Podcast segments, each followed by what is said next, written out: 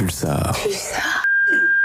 Quand c'est un peu la course, on a toujours euh, à la maison dans le frigo un, un paquet de manchons de canard aux herbes de la maison Mito. Euh, on met ça dans une poêle avec euh, des, de la patate douce qu'on a découpée en, en fines tranches et en fines lamelles et, et puis après une petite purée de pommes et puis ça fait l'affaire. Cuit du cru. Cuit du cru. Cuit du cru. Cuit du cru. Cuit du cru.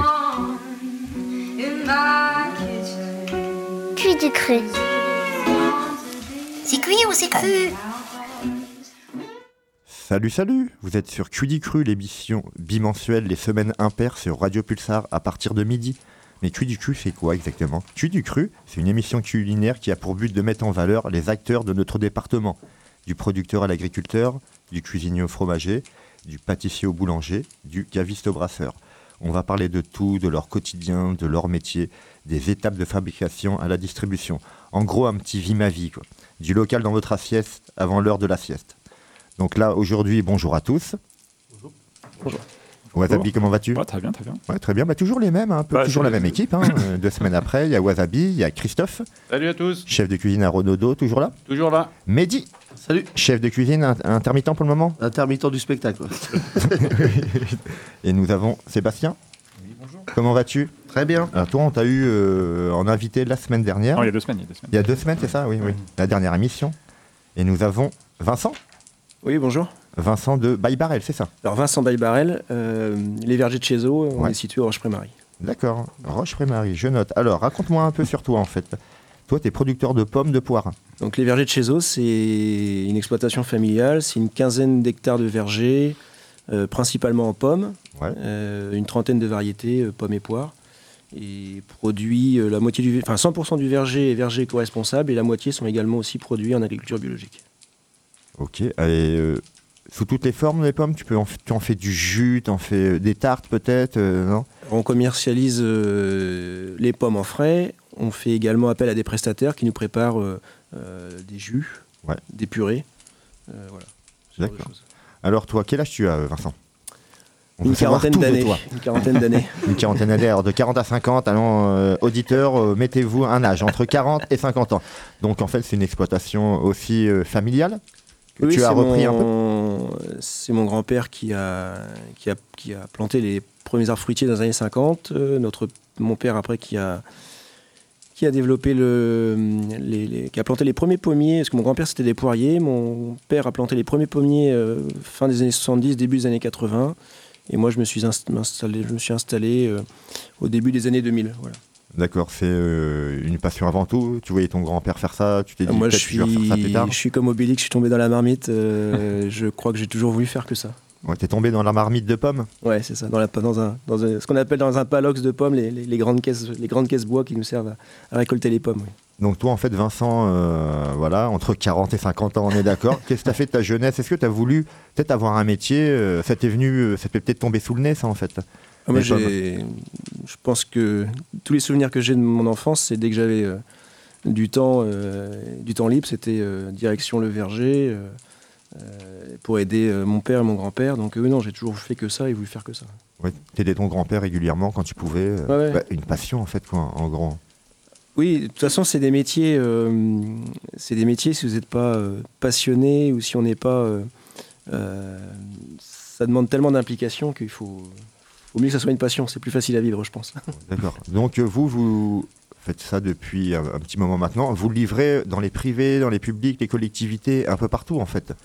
Alors nous, nous, on commercialise l'ensemble de notre production. euh, donc on- on- notre particularité, c'est qu'on commercialise tout nous-mêmes. Donc on a à la fois la boutique à la ferme. euh, on a aussi, on fait aussi de la vente à cueillir sur la ferme, en pommes notamment, en fraises aussi. Vente à cueillir, c'est que je viens, euh, en fait, euh, du coup, je te demande de ne pas cueillir et c'est moi qui cueille à ta place. Voilà, les, les clients viennent cueillir eux-mêmes et on pèse à la fin et, et- Ouais. et- et ils repartent euh, avec le plaisir d'avoir euh, Ouais. pu se promener dans les vergers Ouais. ou sous les serres pour cueillir les fruits. Ouais, c'est génial, ça, même pour les enfants. Ils veulent cueillir un peu les fruits. Ouais, Très, ouais, très je pense, ludique. ouais, Très c'est très ludique pour les enfants. C'est ouais. un, c'est un bon moment euh, à passer. Et euh, désolé de m'a- m'apesantir là-dessus. Tu- Qu'est-ce qui, comment t'es venu cette idée genre, euh, de proposer ça, disons? C'était une Euh, demande des gens ou c'est toi ça t'arrangeait parce que ça t'évitait d'a- d'avoir euh, de saisonniers On a commencé ou, à faire euh, ça au début des années 2000 quand je me suis installé, puisqu'on a lancé un atelier de, de- de- de fraises. Et le souci qu'on a en, en agriculture, c'est de trouver de la main-d'œuvre et le, le coût aussi que ça représente, le coût du travail qui est élevé. Et, et donc, c'était un bon moyen de proposer des, des fruits à des prix euh, abordables et, et de ne pas avoir à recruter euh, plein de personnes pour, euh, pour cueillir les fruits. Donc, c'est vous qui avez commencé à planter les fraises. Parce que si on résume, le grand-père avait planté les poiriers, Oui. le papa Les il a pommes. les pommes et vous les fraises. Oui, je me suis. J'ai, alors j'ai, j'ai repris aussi la partie pommes et poires, mais j'ai, j'ai lancé cet atelier fraises aussi. oui, voilà. Et euh, ça fait combien de temps les fraises euh, que tu avais plantées à peu près? Mais là, après, nous, pas- on renouvelle les, les cultures tous les Oui, ans. oui, bien sûr, je me doute. mais ça fait une vingtaine d'années qu'on fait de la fraise. Ouais. Ah oui, quand même? Ouais. Et ça marche vraiment bien, la demande des gens, les gens se déplacent. oui, et- c'est un fruit, euh, c'est un fruit plaisir, c'est un fruit euh, qui annonce le printemps. Enfin voilà, c'est. les beaux- ça annonce les beaux jours. euh, Ça annonce les beaux jours, ouais, donc ça, c'est un produit qui marche bien. On peut venir directement cueillir ou faut appeler avant ou on, Alors, il faut des- réserver. Le mieux, c'est de suivre les réseaux sociaux et on- toutes, toutes les informations sont, sont dessus. hein. Ouais, vous êtes quand même sur les réseaux euh, Oui. et vous êtes aussi sur la plateforme AgriLocal. Oui, parce que donc en plus de, de vendre en direct à la ferme, on a aussi depuis une- plus d'une vingtaine d'années euh, développé toute la vente à la restauration euh, collective. D'accord. Donc on fait à la fois les cantines, de, les petites cantines de, de- de camp- euh, les écoles de campagne, Ouais. euh, comme on fait des collèges, comme on fait des lycées.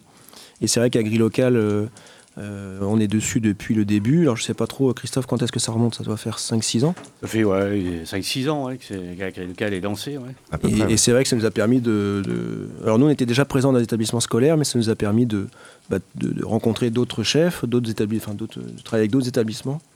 D'accord. Et, et de...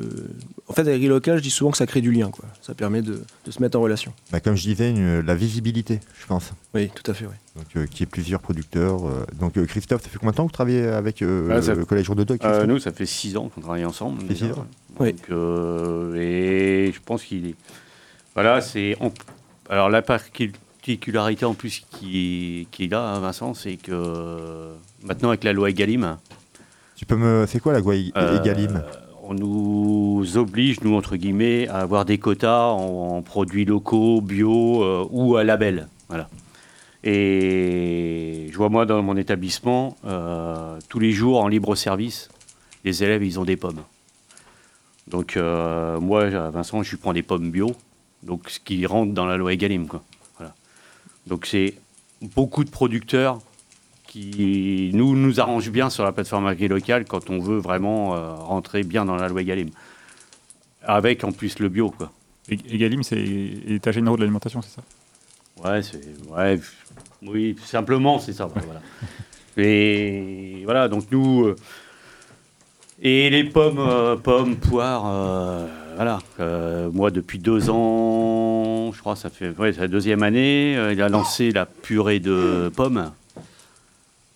Moi, ça fait un tabac euh, dans l'établissement. On la laisse en libre service.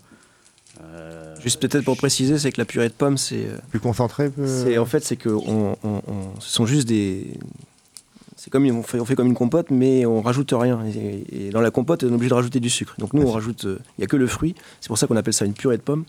Et c'est vrai que c'est un produit qui marche, euh, qui marche très fort dans les, dans les établissements. Donc on le, on, on le conditionne dans des, des grandes, dans des grandes poches sous vide. D'accord. Et, et c'est vrai que c'est. euh, Ça se cons- et ça se conserve bien oui, oui, c'est plusieurs parce mois de DLC. C'est ouais. le sucre qui, qui fait conserver, Oui. mais effectivement, il y a du sucre dans la pomme. Ouais. Mais là, c'est sous vide et c'est c'est comme un, un bib pour, euh, pour, euh, pour, du, pour un jus de fruits. Quoi. Ça permet de conserver plusieurs mois. Donc, tu m'as dit 15 hectares à peu près? Une quinzaine d'hectares de verger, oui. Alors, je vais poser une question, tu peux peut-être pas me répondre, mais ça représente combien de kilos de fruits tout ça en fait? Combien ça peut représenter sur une année les, les bonnes années Je pensais que, tu allais me demander le nombre de, de, de- le nombre pieds. mais bah tiens, Patty, viens. Combien d'arbres aussi? Combien tu as d'arbres? Oh, Combien de aujourd'hui, kilos? les, les vieux vergers ont planté à peu près 2500 arbres hectares. Aujourd'hui, euh, on est plutôt à 2800-2900 arbres hectares. Ah ouais. Donc euh, je vous laisse faire les calculs, à vos calculettes. Il y en a, il y en a pas mal. Il y en a- il y en a beaucoup. Après, la- le, le- le volume que nous, que nous produisons par an, euh, donc là, on, les- les- on a beaucoup de jeunes vergers qui sont en, en pleine croissance et qui vont euh, augmenter en production dans les années à venir. Mais l'année dernière, on a fait à peu près 600 tonnes de pommes. Voilà. En effet, oui. Donc, collectivité, boutique, Alors, on a boutique, collectivité, et on a aussi euh, mon- ouvert notre, euh, notre magasin, notre propre magasin sur Poitiers il y a maintenant, ça va faire la 11e année.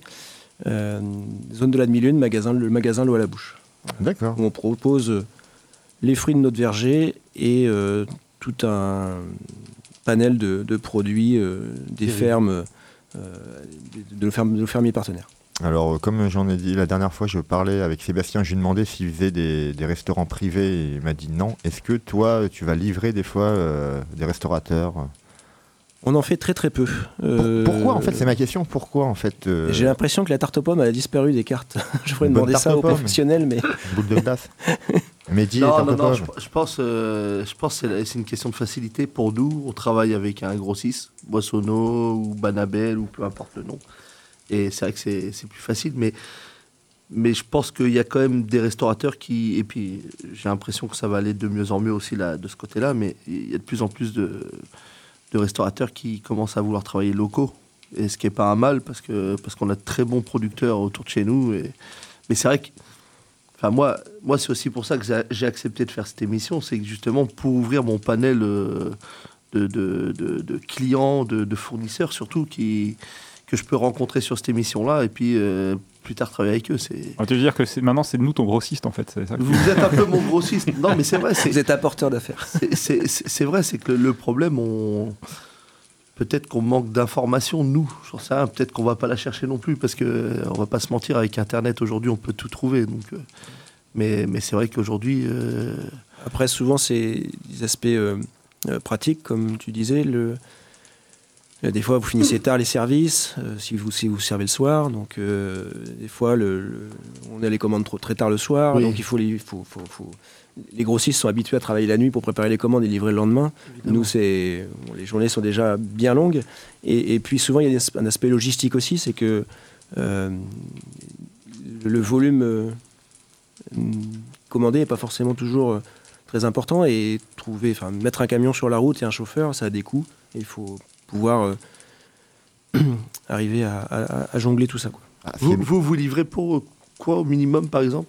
C'est pas tellement une quantité minimum, c'est plus euh, si ça rentre dans une tournée. Nous, on a établi des tournées pour l'ensemble de nos clients, que ce soit des. On travaille aussi avec des supermarchés, euh, ce qu'on appelle la GMS. Et on fait de la petite cantine, de, de cuisine centrale. Et si on arrive à faire établir ça, des, des- faire des tournées et, et que ça corresponde dans le sens de, de circulation, on est capable de répondre à plein de demandes. Alors, je, je rebondis sur un truc. Rebondis mon Mehdi. C'est que, effectivement, depuis tout à l'heure, vous parlez d'un truc, là, agri-local. Ouais. Donc, c'est un, c'est un site où vous avez des Une fournisseurs. application. ouais. C'est entre guillemets, c'est une application qui a été lancée par la Chambre de l'agriculture Surtout le département. et le département, voilà, en partenariat, les deux. Et euh, le but, c'était, euh, pr- principalement, c'était de pouvoir euh, être plus près du marché local. Mais dans les collectivités, on est sur un service public. Donc, on doit lancer des appels d'offres, c'est obligatoire. On peut pas, moi, je ne peux pas appeler normalement directement euh, Vincent Belbarel et lui dire je veux 30 kilos de pommes Pas de privilégié. on est obligé de faire, entre guillemets, une demande et que tout le monde ait possibilité de répondre. D'accord. Voilà. Et moi, juste pour rebondir sur cette application, en fait, moi, je pense que ce serait bien peut-être d'imaginer euh, dans le futur une application pour le, pour le privé aussi. Mais le Parce que- privé, le privé peut aussi euh, aller sur la, Ouais, je crois peuvent sur la plateforme agrélocale. Il y a juste à s'inscrire en tant qu'acheteur. Bah, tant mieux, tant mieux. Et, Euh. et moi, pour être sincère, bah, je, je viens de la découvrir aujourd'hui, cette chose-là. Et vois, donc, j'en parlerai sûrement à des confrères euh, du privé et peut-être que ça va réunir un peu les deux côtés. Quoi. Au niveau- niveau euh, rectification, c'est une plateforme nationale, hein, Voilà. Qui est gérée par département, mais c'est une plateforme nationale. Et euh, on arrive à découvrir des produits euh, qui sont euh, sur des producteurs locaux qu'on peut même pas imaginer. hein.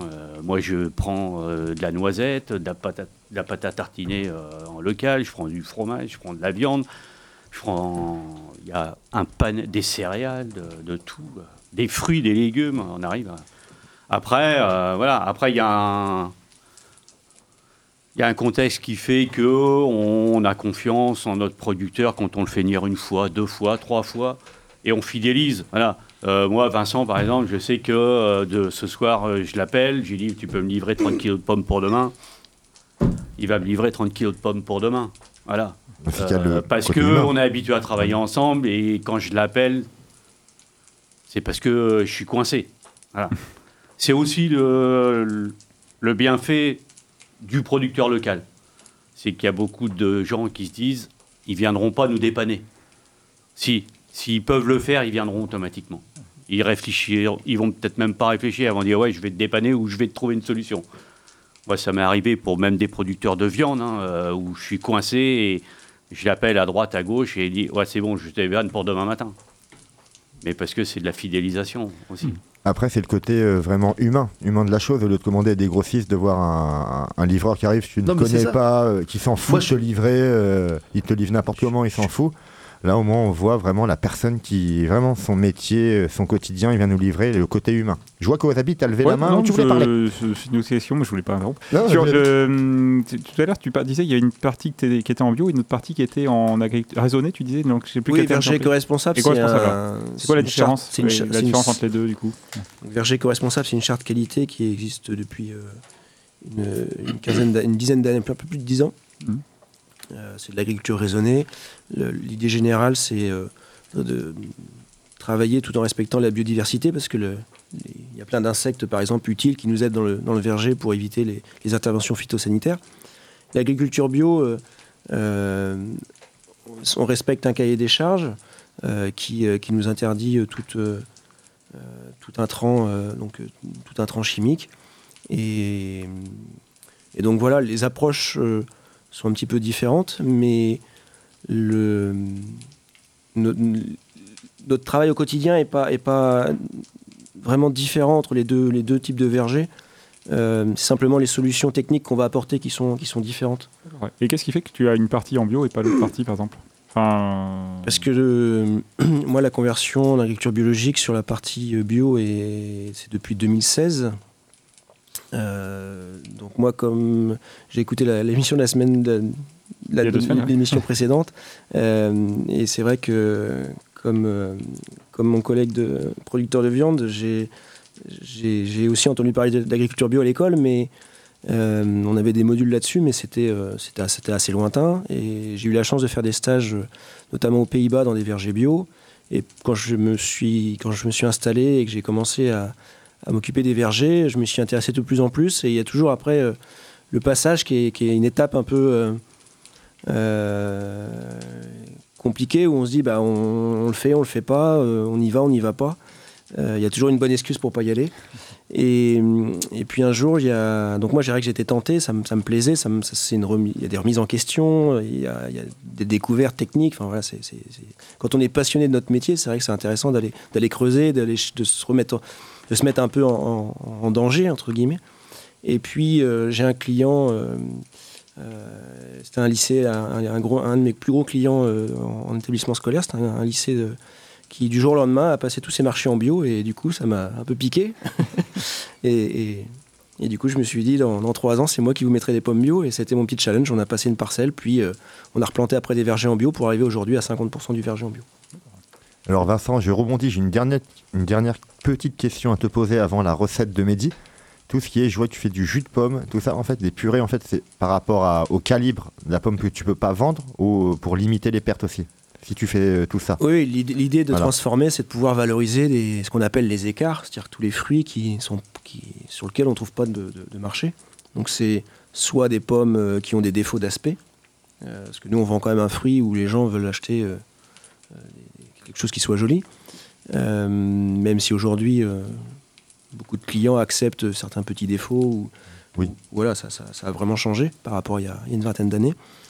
Et puis aussi tout ce qui est tout petit, les- tous les petits fruits, tout ce qui est vraiment en dessous d'un certain calibre, on n'a pas le droit de les vendre.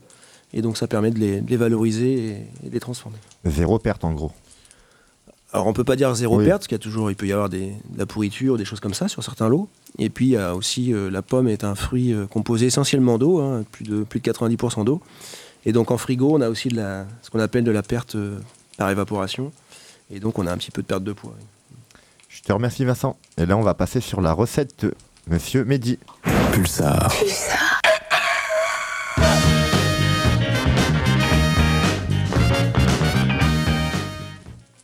Alors ça va être une recette euh, très simple mais gourmande. Donc ça s'appelle le Fontainebleau.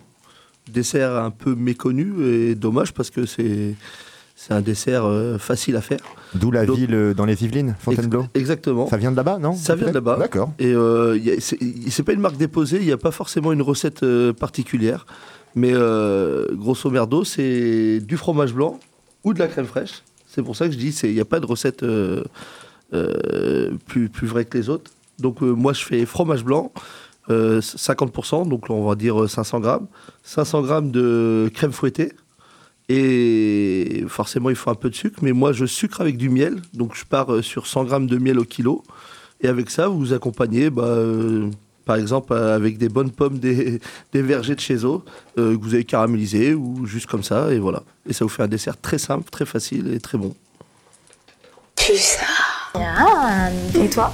Cuisines un peu? Oui, moi je, je fais le verre d'eau maison à base de- d'eau du, du robinet. Les étoiles en plus.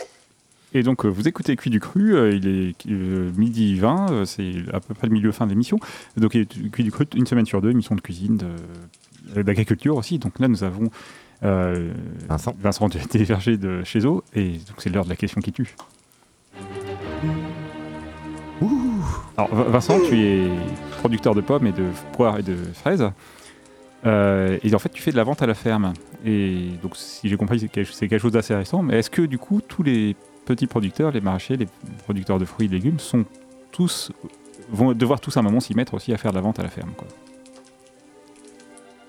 Alors en fait, euh, nous la vente, euh, ce qu'on appelle la vente à la ferme, on, appelle ça de la, enfin nous on a toujours appelé ça de la vente directe. Euh, ça on le pratique depuis très longtemps sur l'exploitation. Mes grands-parents le faisaient déjà. Euh, ça a pris une tournure un petit peu différente avec la mise en place de la boutique il y a, une vingtaine d'années. Euh, je pense pas que je pense qu'il y a plusieurs types d'agriculture euh, parce qu'il y a plusieurs débouchés, plusieurs types de marchés. Et je pense pas que tout le monde se mettra. Et puis après, il faut aussi il faut que ça plaise, c'est-à-dire que le produit euh, suffit pas, il faut savoir accueillir les, clients, il faut savoir leur pré- présenter, les, euh, présenter son exploitation et, il faut aussi euh, savoir s'adapter à la demande d'un consommateur qui, vient sur la ferme, va pas demander la même chose que euh, forcément la même chose qu'un consommateur en grande distribution ou un, chef dans un établissement scolaire. Donc je pense qu'il y a différents types d'agriculture pour différents types de marchés. Et est-ce que le lieu, parce que en fait tu es euh, au, au bord du Clin, aussi un endroit où il y a pas mal de petits ruisseaux et tout, il y a même un chemin de randonnée euh, que- qui est référencé sur certaines Ouais, applications. je vois qu'il y a des connaisseurs. Euh, est-ce que ça joue, disons, le fait que des gens ils viennent là-bas parce que c'est aussi sympa, quoi. Est-ce qu'ils y arrivent est-ce que, je sais pas, par exemple, tu seras à à Neuville de Poitou, c'est un petit peu différent les paysages. Peut-être tu auras peut-être point de succès, si- qui sait, non? Euh, je vais pas me fâcher avec les, avec les Neuvillois, mais c'est vrai qu'on a un cadre qui est quand même assez sympa. euh, de dire que ça suffit d'avoir un cadre sympa pour, pour vendre, je pense pas, mais en tout cas, ça, ça participe. En tout cas, ce que je sais, c'est que les personnes qui viennent chez nous ont plaisir à venir parce qu'ils passent un bon moment et que le cadre y contribue fortement. Et ça contribue. Est-ce que le cadre aussi, il y a un intérêt que le verger soit comme ça en fond de vallée par rapport même au niveau de la culture euh, Est-ce que les sols, c'est intéressant pour les arbres d'être- dans ce coin-là plutôt qu'ailleurs, disons? Alors, euh, sur le site de chez eux, les, les, les, les- les sols de, de la vallée correspondent bien parce que ce sont des sols profonds. Euh, c'est sûr que quand on est sur les, les plateaux, c'est très pierreux, donc c'est beaucoup plus compliqué pour, pour produire. Maintenant, on fait aussi avec la ferme qu'on qu'on a et, et, et les terres qu'on a, donc voilà. Moi, ce que je trouve vraiment génial, c'est de pouvoir euh, venir euh, dans le verger comme ça, euh, dans l'exploitation, pour cueillir ses propres fruits. Moi, je trouve ça génial. Et on parlait de Neuville, il faisait Neuville à un moment donné. Il y a quelques années de ça, il faisait. qui ça, à la cueillette, la- tu pouvais aller directement. Ah oui, oui, ah oui, il y y, en a, il y a une exploitation qui fait ça en effet sur la, sur la route. ouais. Et moi, je trouve que c'est vraiment génial ça, parce que c'est ludique pour les enfants. Tu peux te faire une petite balade. Est-ce que moi, si je veux manger le midi, je peux prendre, je peux prendre un drap et puis manger à côté de l'arbre un pique-nique? En ramassant deux trois pommes en même Ouais, temps je- ou non je pense que ça va être possible, ouais. C'est peut-être un concept ça. Ouais, hein, ouais, mettre ça- un petit parc derrière pour les enfants. euh, non, non, mais on trouve ça, Avec je trouve ça vraiment génial quoi. Euh, ce qui est particularité, euh, quand on arrive de- au verger, là, c'est qu'on voit des parcelles avec des pommiers. Et on voit, il y a des grands pylônes en bois avec des câbles qui passent au-dessus. Est-ce que tu peux expliquer ce que c'est? Oui, donc les... il y a toute une infrastructure en fait quand on plante un verger, euh, parce qu'aujourd'hui, euh, implanter un verger, planter un, verger de pommiers, ça, représente des, grosses sommes à l'hectare. On est sur euh, dans un ordre d'idée, on est à entre, autour de 75 000 euros de l'hectare. Et donc, euh, on cherche à, à se prémunir de toutes les problématiques qu'on peut avoir, et notamment il y en a une qui est la grêle euh, et, les coups de soleil. Et donc en fait, on a toute une infrastructure avec des piquets pour tenir les arbres et en même temps pouvoir tendre euh, des, filets au-dessus des vergers pour, euh, en cas de grêle, éviter d'abîmer la récolte. Et en même temps, ça permet de protéger contre les coups de soleil. Ok, d'accord, ouais. c'est pas de la crème solaire que tu mets. euh. Non, non, on, a, on peut utiliser, euh, la crème solaire, c'est- ça, me- ça me fait penser, on peut utiliser, on peut pulvériser du, du talc sur les, sur les fruits pour, euh, pour protéger euh, des coups de soleil. D'accord. Mais avec les filets, il n'y a pas besoin. Et pour les, les soirées d'hiver où il gèle, quand je suis allé visiter, là, tu nous avais expliqué euh, que tu avais un appareil. Tu veux dire ce que vous utilisez pour. euh, Pour protéger contre les gelées au printemps? Ouais. Donc, euh, quand les pommiers sont en fleurs, c'est à peu près euh, entre le 5 et le, et le 25 avril, selon les variétés. On craint le, le gel. Et pour euh, éviter de, de perdre la récolte, on vient. alors, je pense que tu fais allusion à la, à la, à la tour, à la tour Ouais, avant, ouais. qui est une espèce de. de- de- de- c'est des grandes pales qui vont tourner au-dessus du verger, qui vont brasser l'air pour éviter de, de, de créer des couches froides euh, dans le verger et éviter que ça gèle. Mais le meilleur moyen qu'on utilise aujourd'hui, c'est c'est la- c'est l'aspersion, c'est de pouvoir euh, arroser les vergers quand ils gèlent pour venir former un glaçon autour de la fleur et qui va permettre de protéger la fleur. Merci Vincent. Sur ce, c'est la fin de l'émission Cul du Cru. Merci Christophe. Ciao. À bientôt. Merci Mehdi. Merci, moi-même. Merci Sébastien. Merci. Wasabi, merci Vincent. Plaisir. Allez, à dans deux semaines. Ciao. Ciao. Bon appétit, Ciao. bonne sieste.